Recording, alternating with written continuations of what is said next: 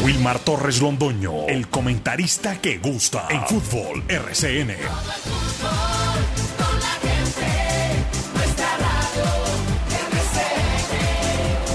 Fútbol RCN. me recordará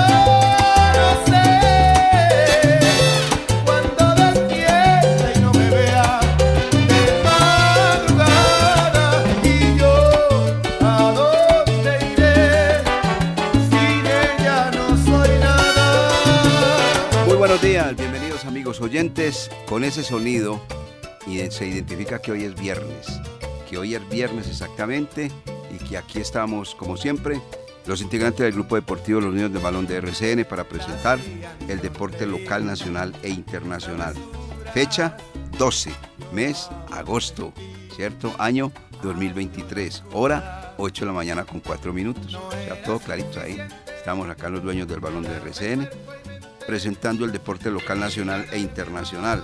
Y aparte de eso, eh, a través de este canal, eh, Antena La Cariñosa 1450 de la M y a través de nuestras redes sociales. Bueno, quedamos solamente con un representante de la Copa Libertadores de América y es el Deportivo Pereira. Sin tener pues un fútbol esplendoroso, convincente, pero ahí está y es el único que logró estar y mantenerse vivo dentro de esta competencia tan importante como es la del el continente respectivo, la que le entrega 16 millones de eh, dólares al campeón y le entrega 7 al subcampeón, porque esa es la bolsa exactamente que está manejando en este momento. Entonces, para lo que ella, esta recta prácticamente final de la Copa Libertadores de América, eh, estamos hablando de cuartos, ¿no? Y para los cuartos quedaron instalados tres, equi- tres equipos, qué hombre Darío, tres equipos, tres equipos de Brasil, Palmeiras, Fluminense e Internacional de Porto Alegre. Cada que menciono eso me acuerdo inmediatamente de Jorge Benavides, pues que ahí están siempre ellos. Eso no lo saca nadie, siempre están en finales, eso es muy difícil que cambie ese decorado, y eso es verdad. Ellos tienen un fútbol demasiado competitivo. Dos de Argentina, que entre ellos se eliminarán, Racing y Boca Juniors. Uno que se metió ahí, pero que ha sido campeón de Copa Libertadores, Olimpia, de Paraguay. Y dos que no han sido campeones de nada. De la Copa estoy hablando, de la Copa Libertadores. Bolívar de La Paz, representando el fútbol boliviano, y el Deportivo Pereira representando al fútbol colombiano. Entonces quedaron las llaves así. Olimpia jugará frente a Fluminense. Pereira lo hará frente a Palmeiras. Estoy mencionando, el primero que menciono es el local. Bolívar frente al Internacional de Porto Alegre. Y Boca frente a Racing. Así quedaron las llaves de la Copa Libertadores de América. Y como le comentábamos ayer a nuestros oyentes, si el Deportivo Pereira logra avanzar frente a Palmeiras, lo tocará medirse al ganador de la llave entre Boca y Racing, dos equipos que ya estuvieron en territorio colombiano. Boca jugando exactamente la zona de grupos con el Deportivo Pereira. Un triunfo para el Boca en el Estadio La Bombonera y un triunfo para el Deportivo Pereira en el Hernán Ramírez Villegas. Y por su parte Racing, una derrota en el Estadio Atanasio Girardot y una contundente victoria, aplastante victoria, en su campo sobre el cuadro Atlético Nacional. Ayer Nacional no pudo, fue un equipo flaco en decisiones, en propósitos y sobre todo en ambición. Porque cuando uno tiene ambición puede tener muchas posibilidades, indiscutiblemente, de lograr el objetivo. Pero cuando usted no juega con ambición, mejor dicho, lo pasan por encima como sucedió anoche de parte del equipo de la Academia Racing frente al conjunto Atlético Nacional. Y es de esos partidos que uno siempre cree que el resultado está a favor, que porque tiene dos goles de ventaja. Y resulta que así no fue. Y tenía todas las posibilidades el cuadro Atlético Nacional de clasificar. Si ganaba, clasificaba. Si empataba, clasificaba. Si perdía por 1-0, clasificaba. Si perdía por 2 0, se iban al lanzamiento desde el punto penal. Y si perdía 3 0, quedaba eliminado. Lo último, quedó eliminado. Con una actuación descollante de un jugador que llegó a última hora, colombiano. Se levantó, estilo Cristiano Ronaldo, para hacer el primer gol del equipo de Racing. ¿Ah? Roger Martínez. Una maravilla. La manera como le levantó mucho. Yo creo que hoy que comió mucha, mucha cosita en México, Jorge William, eh, Roger Martínez, sí, Roger Martínez. Ese yo que comió mucho. Bueno, pero Olé se desparraman elogios. Y anoche la prensa argentina, la televisión argentina y la radio argentina no hablaba sino de la figura del partido que fue para ellos ese hombre, Roger Martínez. Quien lo creyera. Ahí está, muy bien. Eliminado pues el cuadro Atlético Nacional, se mantiene vivo el conjunto eh, Deportivo Pereira y estaremos hablando del clásico y de otras novedades acá en los dueños del balón de RCN con invitados y demás. Ya está por acá listo don Lucas Salomón Osorio. No, no está, él está en las dependencias del Palo Grande, listo para entregar alguna información. Pero lo escuchamos, hombre, entonces mientras tanto, don Lucas Salomón Osorio con los buenos días en los titulares.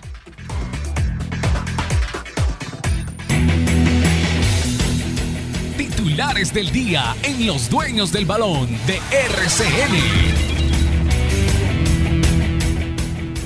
¿Qué tal, director? Saludo cordial para usted y para todas las personas que a esta hora están en sintonía de los dueños del balón, que nos escuchan a través de los 1450M de la cariñosa de Antena 2 y que también lo hacen habitualmente a través de nuestro canal de YouTube.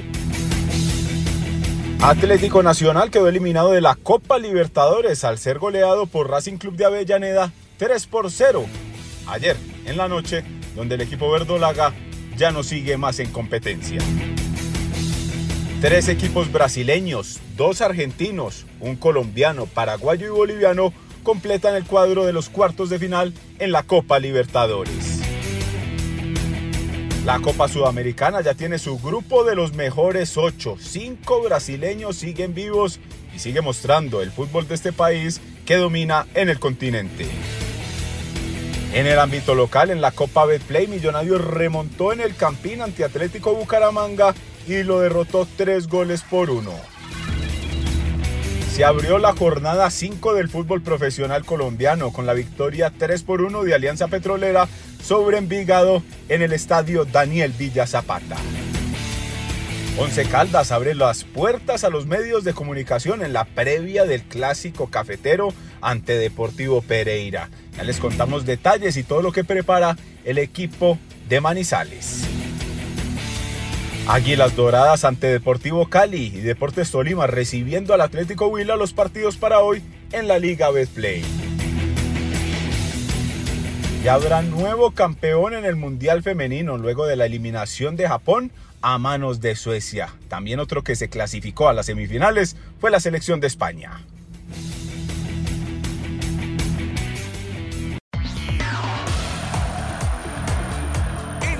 Antena 2, La Cariñosa, Jorge William Sánchez.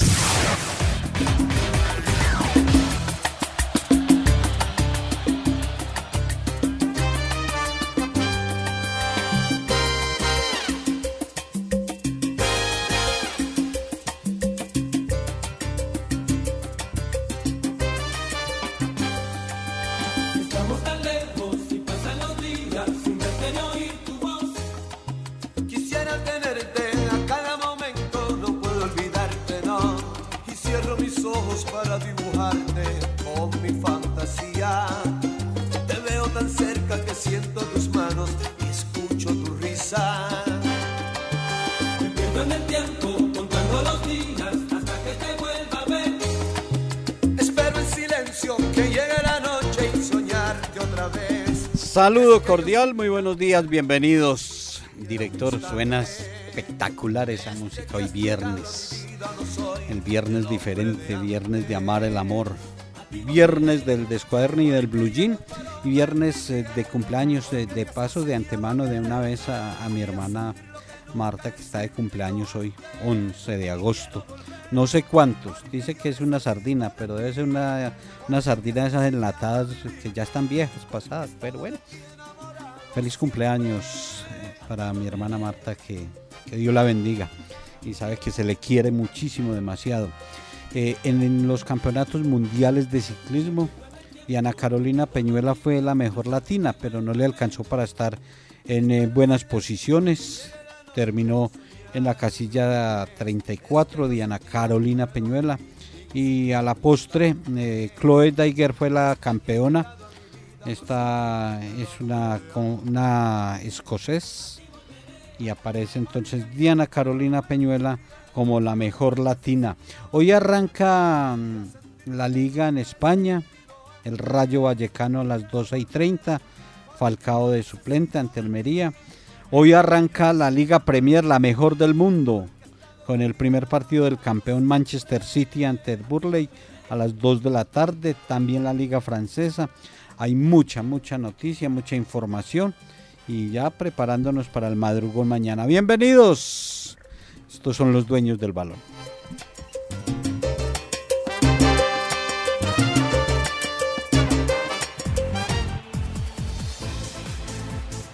Los Dueños del Balón, Laura Orozco Dávila.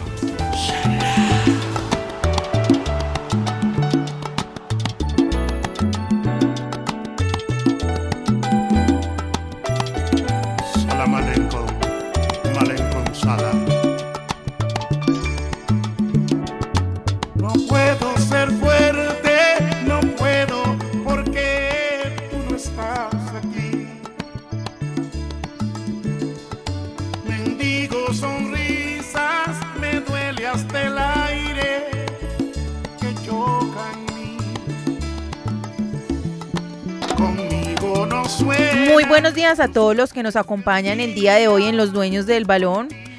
Ayer, se- anoche, para ser más exacta, se jugaron, se jugó los cuartos de final. España se enfrentó a Países Bajos y fue la primera selección femenina en clasificar a semifinales. Al minuto 81 abrió el marcador con gol de Mariona y Stephanie van der Graat lo empató al 91. Se fueron a prórroga y al minuto 111 Salma Parayuelo selló el triunfo y la clasificación. Y esta madrugada Suecia venció 2-1 a la gran favorita que era Japón. Las suecas fueron subcampeonas en el 2003 y Japón fue campeona en el 2011. El partido de semifinal será el martes 15 de agosto a las 3 de la madrugada, hora colombiana.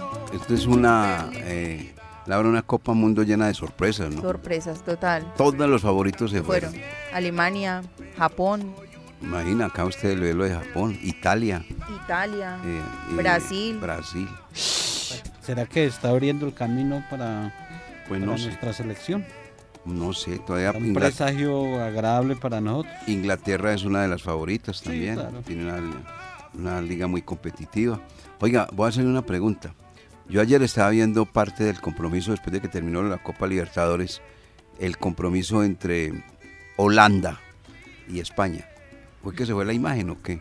Sí, como que se fue la imagen, pero a nivel mundial, como que se cayó la imagen. ¿Cierto que sí? Sí, señor. El partido estaba uno por uno.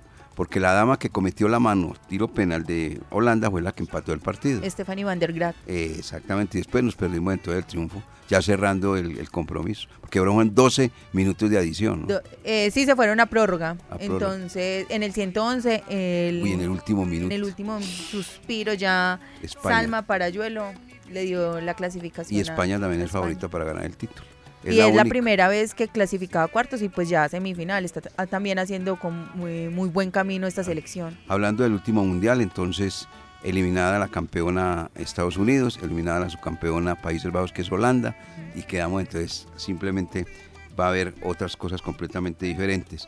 La árbitro del partido se llama Ekaterina Koroleva, 36 años de edad, internacional, y que espero le vaya muy bien en el duelo que dirigirá de Inglaterra y Colombia, como para complementar esa partecita. Bueno, muy bien. Mañana todo preparado, 5 y 30 de la mañana, entonces no es tanto el madrugón. Mañana no es tanto el madrugón. Y además sábado. Más de uno verá ahí en Guayabao el partido, me imagino. ¿Cierto, Carlos Emilio? ¿A usted no?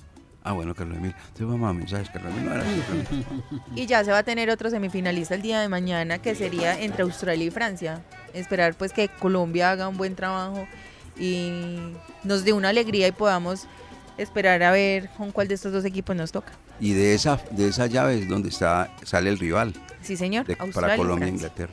Correcto, muy bien. El dato deportivo con más altura es presentado por el restaurante La Azotea. 8 de la mañana con 22 minutos. Bueno, se viene el clásico 11 Caldas frente al cuadro Deportivo Pereira este sábado a las 8 y 30 en el campo del Palo Grande. Estos dos equipos se vuelven a medir en la fecha, creo que es 10 si no estoy mal, pero en el estadio Hernán Ramírez Villegas. Sí, creo que en la 10. Sí, la fecha de los La clásicos. cancha de los clásicos, exactamente. Pero hablamos por el momento entonces de la fecha 5, donde el Once Caldas eh, debe recuperar el camino perdido frente al conjunto Águilas de Río Negro. Mm, a ver, antes de los comentarios y demás, la gente muchas veces quiere conocer voces de los protagonistas, de la gente que hace parte del espectáculo, el- del rival y sobre todo del local. Pues nosotros hemos tratado de seguir obviamente las instrucciones que muchas veces maneja el equipo, que debe ser previa consulta, eh, si quiere uno un jugador, comunicarse con el jefe de prensa Cristian Ruden Muñoz, y este a su vez hace el contacto si se puede, no se puede, o algo así por el estilo. Hombre, el actual jefe de prensa del Once Caldas es un joven, es una persona que está incursionando en los medios, que se está dando a conocer. Yo sí le quiero decir, por la experiencia que yo tengo, no es un consejo, una sugerencia, muy respetuosa. A uno cuando le escriben, lo mínimo que puede hacer, por educación, es responder. Y a mí sí que me enseñaron una cosa mucho más clarita. Por ahí hay gente que le escribe a uno que es maluco y tal, pero si son temas de, de tipo profesional, uno debe responder por ética, por profesionalismo. Y si es una mujer, mucho más. Ayer, la dama que nosotros tenemos acá en el programa Los Dueños del Balón de RCN, le hizo una consulta al señor Cristian Rudel Muñoz, que si podía facilitarle hacer una entrevista. ¿A qué jugador es? eh, la- Ah, Johan Cumana, a a a Comano. ¿Y este la hora, a qué hora le hizo usted la consulta? a las 2 de la tarde. Son me las- acabo de responder. Ah, le acabo de responder. Me acabo Sí, de responder. Sí. De las 2 de la tarde a hoy. Muy ocupado, señor Cristian Ruden Muñoz. Bueno, muy bien. Eh, puede ser que estaba muy ocupado. Lo acepto, pero no lo comparto. Porque el señor, eh, y esto no es solamente de parte de, de- jefe de prensa. Cristian, hay que responder. Cuando uno lo llama no es para preguntarle si usted está muy, muy bien locionado, si usted se peinó muy bien, si está caminando muy bien, si está muy elegante. No, es porque se está manejando lo que usted hace y lo que nosotros hacemos, la parte profesional periodística. Es eso, nada más. Y eso es un vicio que está cogiendo en el once total. Ayer el señor Lucas Salomón Osorio le escribió a Álvaro Montaño, nuevecito este muchachito. Mío, se le responde, pero me manda las preguntas. Y el señor le mandó todas las preguntas y esta es la hora que no le respondió tampoco. No, eso así no puede ser. Vamos a pongar, vámonos serios. ¿Usted cree que nosotros, los periodistas, estamos haciendo aquí las cosas simplemente por, por un capricho? No. Queremos una información. Además que nosotros somos un puente entre ustedes, señores del Once Caldas, y la afición, para que se den cuenta de todo lo que está sucediendo, lo que está aconteciendo. No es nada más, es eso. No es por molestar, fregar, o que digámoslo pues claramente, joder, no. Esta es una vía de comunicación. Hombre, anteriormente eso era tan fácil. pero es que los valores se han invertido en este país en todas las manifestaciones. No es sino ver ahora, lo voy a contar, lo del fiscal de la nación. Cuando el señor comisionado de paz sale a decir que se están tirando el proceso de paz, cuando el, el fiscal anunció que está amenazado. ¿Sabe por qué están cambiando los valores, amigos oyentes? Porque se le están creyendo más al bandido que a la persona honesta. ¡Qué horror! ¿Para dónde vamos? ¿Qué está pasando? Este país. No, no, no, no. No, pero yo, yo digo, yo moriré con eso. Moriré con esta, Jorge William, Laura, Carlos Emilio, Lucas, la que me enseñaron mis padres. Buenos días, buenas tardes, buenas noches, gracias y permiso. Esa nunca la dejaré de utilizar y emplear. Y por favor. Y por favor. Porque hay unos que hablan ordenando, mandando, y nunca piden un favor. Bueno, ¿está el invitado? Tiene un invitado. Vamos con el invitado, don Lucas Salomón Osorio. Usted tiene la palabra, don Lucas. Sí, director, estamos aquí en las inmediaciones del Estadio Palo Grande. Nos acompaña Juan David Puesta, lateral derecho del equipo blanco. Juan David, bienvenido a la información de los dueños del balón. ¿Cómo va el proceso eh, de cara a este compromiso ante Deportivo Pereira? Hola, buenos días. Gracias por la invitación y bueno, eh, motivado de partido que sabemos que, que, que, bueno, muy importante para, para el club, para el hinchado, para todos. Entonces, estamos trabajando de esa misma manera. De, bueno, les permita el día de mañana podamos llevar una victoria. ¿Qué hay que hacer para ganarle al Deportivo Pereira? Me imagino que lo vieron eh, en el partido de la Copa Libertadores y que por ahí puede traer algunas bajas o de pronto un cansancio especial y hay que aprovechar así como lo hicieron ante Deportivo Cali. Bueno, creería que sí, creería que sí, que haría cambios, pero bueno, yo creo que, que un clásico es un partido diferente, el jugador se, se motiva y se trabaja para, para ello, entonces eh, no, creo que ahora hay que trabajar el doble, doble porque sabemos que, es un clásico, entonces los clásicos eh, se juegan diferente y, bueno, eh, ellos vendrán con, con, la, una nómina diferente, creería yo, pero pues con la misma gana y la misma intención de, de ese diálogo. La última, para que siga su camino al vestuario, ¿se ha consolidado usted ahí en la alineación del Once Caldas por la lateral derecha con esa salida constante y, y los buenos centros? Eh, hermano, nos agradeció con Dios, con Luis, con los profes que, que me, dan la oportunidad con mis compañeros, por la confianza también. Y, bueno, eh, contento, contento y bueno, motivado para seguir haciendo las cosas de la mejor manera. Muchas gracias, Juan David. Muchas gracias. Ahí estaba entonces director y oyentes Juan David Cuesta, que sería uno de los titulares que va a tener el cuadro Once Caldas para enfrentar al Deportivo Pereira. Aquí poco a poco van llegando los jugadores, director y oyentes, va llegando. Los primeros en llegar son precisamente jugadores que casi no han visto acción. Llegaron, por ejemplo, Junior Orobio, también John David Araujo, el caso de Esteban Beltrán, Jailer Valencia, y van poco a poco llegando. Ya llegan también eh, Painer Torijano, el caso de Heider Riquez, y los jugadores tienen un proceso, primero llegan, se cambian, están ahí, tienen alguna charla con el cuerpo técnico, van después, hacen un trabajo de gimnasio, se alimentan y quedan listos entonces para la práctica deportiva que será aquí en el Estadio Palo Grande de cara a lo que será ese duelo ante Deportivo Pereira, que según ya nos cuentan aquí en el Estadio Grande, el profesor Pedro Sarmiento tendría la nómina prácticamente definida para enfrentar al cuadro Matecaña y estar entonces listos para competir por esa fecha. Puntos importantes que le den al Once Caldas el regreso al grupo de los ocho, donde comenzó la fecha cuatro, pero que desafortunadamente salió al caer ante Águilas Doradas de Río. Bueno, muy bien, muchas gracias. Ya volvemos con usted a tener otro contacto desde la práctica del equipo Once Caldas en el Palo Grande. Mensajes. Fútbol es una pasión y con la misma pasión los dueños del balón trabajan para usted. 8 de la mañana, 32 minutos. De antemano agradeciéndole porque sabemos de la cantidad de compromisos, la solicitó técnico de moda. Le damos la bienvenida al profesor Alejandro Restrepo, técnico del Deportivo Pereira, a esta en los dueños del balón.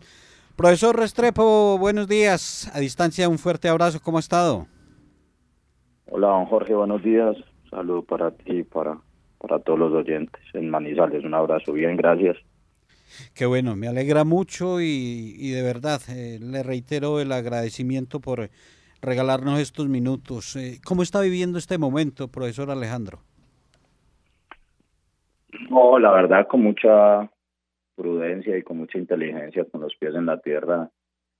Usted sabe, don Jorge, que esta es una una profesión y, y un deporte que, que no para, sobre todo cuando eh, tiene esta oportunidad de competir en a nivel internacional y estar involucrado en todas las competiciones, así que nada, nos bajamos del avión el mismo el jueves a la madrugada y ya tenemos mañana un partido muy importante para nosotros, así que trabajando.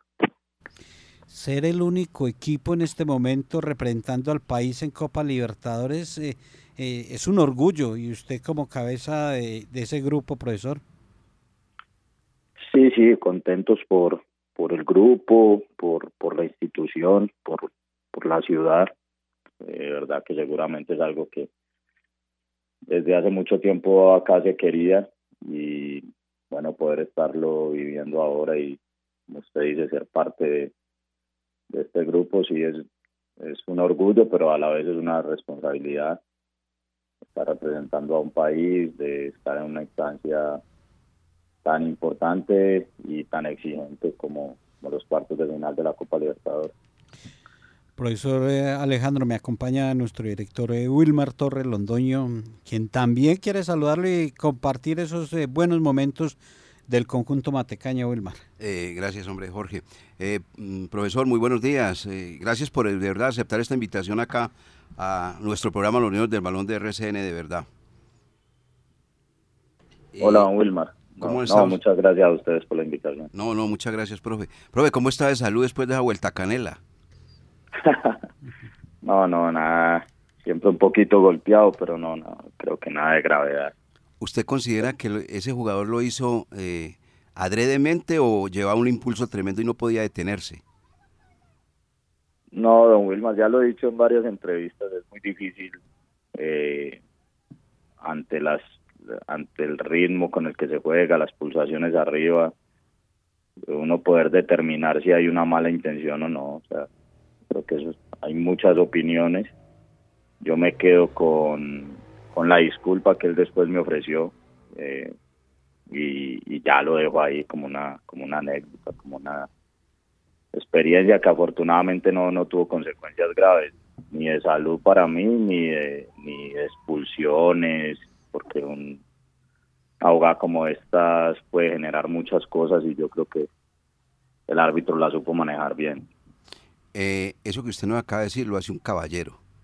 Eso que usted acaba de decir, aceptar las disculpas del jugador. Eso lo hace un caballero. Muy bien. Eso habla muy bien de Alejandro Restrepo. Oiga, profe, le cuento que ayer me encontré con un gran amigo suyo que es el culpable de que usted esté, culpable positivo, en el Deportivo Pereira, ¿oyó? Amigo mío, lo digo así públicamente. Cuénteme, cuénteme quién, hay Es varios que- culpables. es que hay- pero el culpable directo, ¿quién lo contrató? Bueno, seguramente eh, cuando llegamos, eh, el doctor Candamil y, Eso. y Héctor Fabio Espina. Eso, yo no Candamil. Yo no marcan, ayer me encontré. Y, y hablando. Fabio Espina, quien hizo el primer contacto. Claro, y yo no Candamil diciendo, no, ese señor es un caballero, sabe mucho, tiene un concepto elevadísimo respecto al caso suyo. Y yo le preguntaba, ¿será que él se va del Pereira? Digo, no, pues, mal brutos, así me lo digo, mal brutos son toda la plata que se han ganado. Tienen dinero todo el que ha acumulado, gracias a una campaña excelente en la Copa Libertadores. Lo recogieron también de la Copa, eh, perdón, de la Liga nuestra. Eh, yo creo que él no se mueve de Pereira, a pesar de que tiene muchos ofrecimientos y demás. ¿Qué nos puede hablar respecto a eso, profesor, a propósito? Bueno, no, primero la gratitud por, como ya lo he dicho, pues por el, por el doctor que fue quien, quien aceptó nuestra llegada y siempre en un sitial muy alto, Héctor Fabio Espina, quien, quien era el director deportivo en ese momento y con el, con el cual tengo una gran amistad.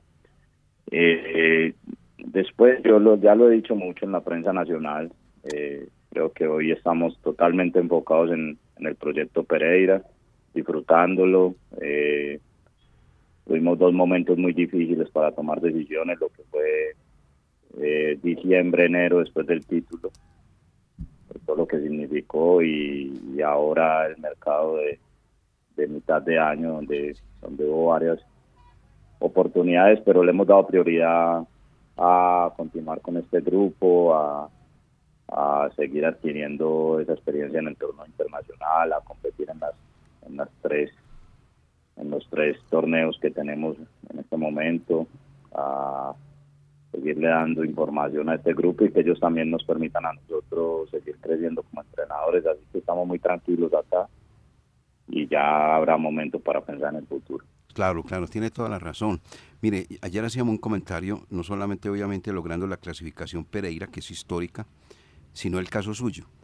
Decíamos acá, ojalá que los directivos del Deportivo Pereira tengan la inteligencia que no tuvieron los del Once Caldas. Y hacíamos el comentario para que usted lo tenga en cuenta. Once Caldas fue campeón de la Copa Libertadores con el campeón de la vida Luis Fernando Montoya. Y Montoya vino a arreglar sus condiciones económicas porque lo merecía que él mejoraran luego de ser campeón de la Copa Libertadores. Y resulta que aquí no le pusieron cuidado y contrataron un técnico completamente distinto, sabiendo que estaba la plata ahí y que la plata estaba ahí porque se había ganado la Copa Libertadores. Aquí decimos eso, el caso suyo.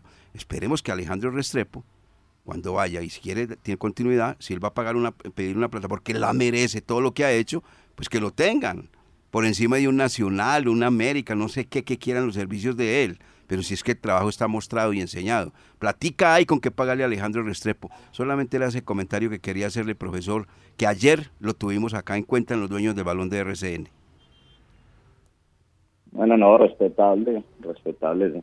Creo que las personas que, me, que nos conocen como cuerpo técnico saben que eh, nunca hemos estado acá ni por el dinero ni por nada. Entonces, y en los proyectos donde, en donde hemos estado le damos prioridad siempre a, al desarrollo, a lo deportivo, al poder estar bien, a que las condiciones se den para trabajar bien. Así que sabemos que cuando se consiguen estos logros, eh, las instituciones se benefician y pues cuando se benefician las instituciones es normal que, quienes estén ahí pues puedan también mejorar sus condiciones. Entonces, ¿no? esos serán, serán temas administrativos para hablar en su momento.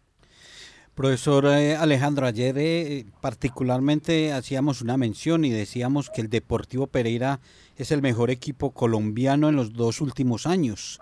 Y hacíamos la reseña del 21 eh, final de la Copa del Play ante Nacional. En el 22 da vuelta olímpica y, y obtiene el primer título. En el 23 único colombiano ya en cuartos de final y todavía en competencia en Copa. Eh, por resultados, eh, el Pereira es el mejor en, en los dos últimos años. ¿Estamos de acuerdo? Bueno, Jorge, no, bueno, yo creo que habría que mirar estadísticamente, pero por campañas, pues, eh, yo creo que la institución se ha, se ha logrado poner en un sitio importante, ha sabido competir, la ciudad creo que y sus hinchas han sabido acompañar. Yo creo que eso es muy importante. Eh, y ha ido aprendiendo a, jugar tipos de partidos. Creo que a eso los equipos también aprenden. Más allá de, de, que, por ejemplo, hoy, no sé, en el plantel habrán tres, cuatro, máximo cinco jugadores de lo que fue el, el plantel que jugó la final de Copa de Play con Alexis Márquez. Eh, pero creo que queda esa semilla, o sea, del que va llegando eh, se va pegando a, los pocos que habían y, van, y siguen por esa línea de, de, saber eh, jugar estas competiciones, lo que es acostumbrarse a jugar partidos eh, de ida y vuelta o series, lo que es acostumbrarse a jugar cuadrangulares. entonces creo que la institución ha ido creciendo en ese sentido y yo creo que ahí vale la pena mencionar los procesos anteriores, lo, de Alexis Márquez, que fue extraordinario, salvando al equipo de, volver a descender y poniéndolo, haciendo los puntos suficientes para que hoy esté bien en esa tabla y, volviéndolo competitivo. Y ni hablar de lo del profe Cravioto de ascenderlo después de ocho años de estar en segunda división. Profe, ya vio a Palmeiras, ya empezó a observar lo que va a ser el próximo escollo el, el próximo paso del Deportivo Pereira? Estamos, sí, con el grupo de analistas estamos atentos, pero usted sabe que tenemos tenemos primero tres partidos antes de ellos y le, le vamos dando prioridad al partido más importante que es el que sigue. Es más enfocados hoy a, a lo que será mañana el clásico, a, a los detalles con Once Caldas, a mirar cómo termina de llegar ahorita el grupo, eh, para tener un grupo fuerte y competitivo de- con miras al, al partido de mañana. ¿Qué sabor tiene el clásico, eh, profesor Alejandro Restrepo, teniendo en cuenta que usted jugó el clásico con Nacional frente a Deportivo Independiente de Medellín, que es el clásico montañero? Pero este clásico cafetero, ¿qué sabor tiene para usted? No, la verdad muy lindo, la verdad eh, lo he podido disfrutar ya, vivirlo, ya creo que este es mi quinto clásico. Eh, así que, que es, es muy lindo, la gente creo que siempre, más allá de la posición de los equipos, siempre está, hay esa, hay esa rivalidad, pero creo, creo que es una, una rivalidad pues obviamente de regiones, pero pero creo que es sana, es bonita, ojalá salga como siempre un buen partido y, y que haya sobre todo paz y disfrute para los La recuperación de- del equipo muy difícil, profe, porque se hizo un esfuerzo muy grande frente al Independiente del Valle para lograr la clasificación, el viaje y demás. Esa recuperación muy difícil, hay mucho jugador tocado. ¿Cómo está la situación? Sí, como te decía, lo que pasa es el día, el día más uno que nosotros le llamamos, o sea, el día de ayer, eh, es muy difícil porque, porque el cuerpo apenas está eh, eh, terminando de, readaptarse a, a lo que fue la competencia. Hoy de pronto los jugadores ya pueden estar en una mejor condición, nos pueden mostrar eh, los golpes, los dolores, si son incapacitantes o no eh, mirar esas cargas que tuvieron, sobre todo los que más minutos han jugado y jugaron. Entonces yo creo que ahora, sobre el mediodía y, antes de tener la sesión y, el viaje, eh, vamos a poder determinar cómo está el grupo. Creo que tenemos o tuvimos una ventaja y es que nuestros directivos no, no se han ahorrado esfuerzos para, para que estemos bien. Entonces en la parte de hotel, de alimentación, de viaje, terminó el partido inmediatamente eh, tomamos un charter y, a las dos, tres horas ya estábamos acá, entonces eso creo que también nos ayuda en ese proceso de recuperación. Claro, si esa tesorería del Pereira está llena de Jorge Washington, no hay ningún inconveniente en ese sentido. ¿Qué problema si usted le ha dado todo eso? Profe, lo aprovecho porque es que leí que usted había rechazado a Jefferson Duque, el goleador de Atlético Nacional. ¿Eso es verdad? No, no, no, no en ningún momento, ni, ni, ni nos ofrecieron y yo lo conozco muy bien a Jefferson, sé que es un, un gran profesional y pues si hubiera sido así, con, con él es con quien primero hubiera conversado. Claro, es que es mejor aclarar las cosas. Usted sabe que se ventilan muchas opiniones y demás, y qué bueno acá con usted. Jorge, ¿alguna pregunta más? Porque el profe obviamente debe estar cansado de declarar. ¿Cuántas, de- cuántas entrevistas ha concedido, profe? no, la verdad muy, la verdad muy, muy respetuosa a la prensa, sobre todo ayer, entendiendo que apenas llegábamos, además llegamos a, a entrenar en la tarde, o sea que el tiempo ha sido corto y yo creo que han entendido que seguimos en competencia, así que no, no han sido tanto.